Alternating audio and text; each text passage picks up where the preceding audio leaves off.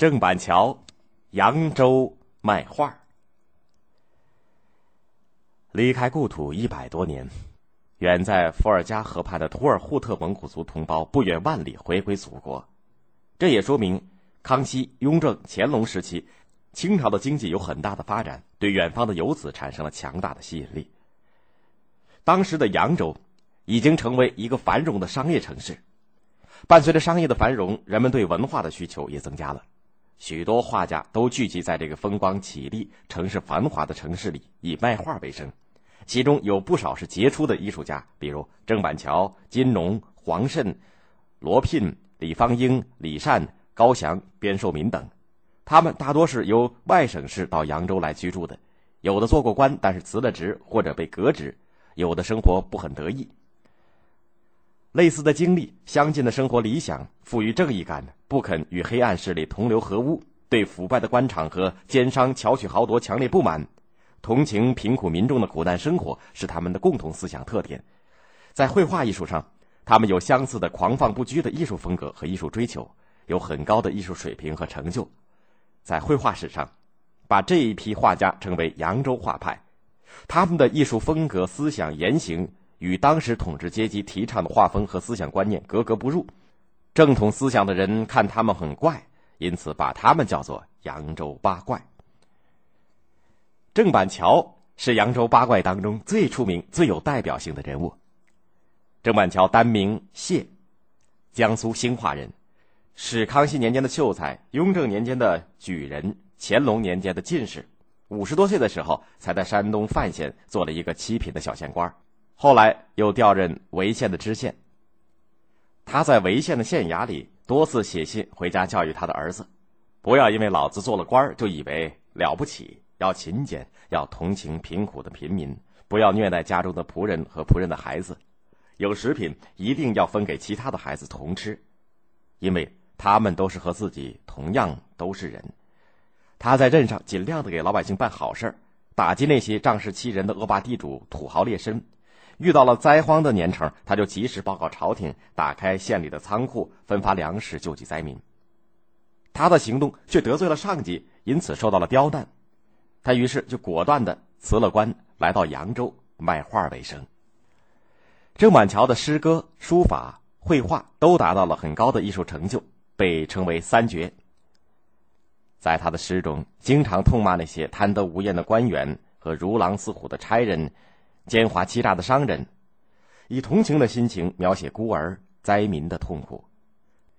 他骂贪官污吏像一群豺狼，把老百姓的喉管咬断，眼睛吮出，人民的一丝一毫都被他们搜刮干净。他最喜欢画的是镜竹、兰花、石头。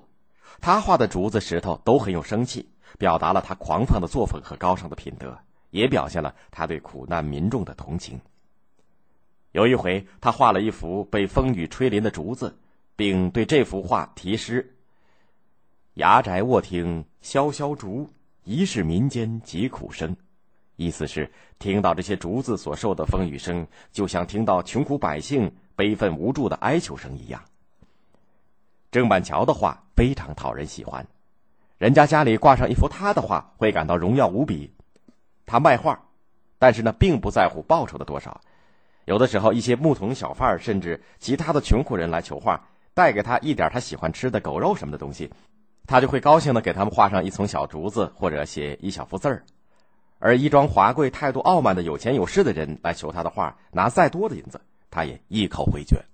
有个大盐商，家里有很多名贵的字画，但是就恨没有郑板桥的画向人炫耀。虽然有人给他送过几幅题为郑板桥的画，但都是假的。他就叫家人给郑板桥送去一千两银子，求一幅亲笔的真品。但是郑板桥坐在一边看自己的书，对来人理都不理。来人讨了个没趣儿，回去向盐商报告。盐商非常懊恼。一个帮闲的师爷对他说：“东家如果一定要得到郑板桥的真笔，只有这样这样。”他一边说一边比划，盐商听得很高兴。郑板桥读书画画画累了。爱到城外去走走。有一天，他走出城，走多远了，看见了一片树林，幽深和蔼。树林里有一间茅屋，清爽简朴。屋外有一个穿着朴素的老者正在弹琴，旁边有儿童在烧狗肉，快熟了，香气四溢。老者看到客人，连忙请客人落座，说：“我这里难得有客人来，今天见到先生，真是有缘分。快请歇歇脚，喝杯薄酒。”郑板桥跟一般人很随和，也就毫不客气的坐下来喝酒吃狗肉，和老者闲聊起来。他喝得兴起，便抬眼观看茅屋的四面，见四壁空空，就问：“老先生屋里怎么没有一幅画？”老者说：“喜是喜欢画，只是没有闲钱去买画啊。”哦，原来是这样，郑板桥说。过了一会儿，郑板桥又问老者。你家里有纸笔吗？老者说有。郑板桥叫取来，老者叫儿童到屋后取来笔砚和纸张。郑板桥趁着酒兴画了好几幅。落款的时候，郑板桥问老者的姓名，老者说了以后，郑板桥正要下笔，突然想起，惊奇的问：“哎，你的名字怎么跟城里的那个大盐商的姓名一样呢？”老者说：“嗨，同名同姓的人很多，巧合吧。”郑板桥也没再问什么，便。落下提款说：“就算酬谢老先生的酒和狗肉的款待吧。”结果，大盐商家里挂上了郑板桥的真迹，郑板桥这才发现上了当，真是难得糊涂。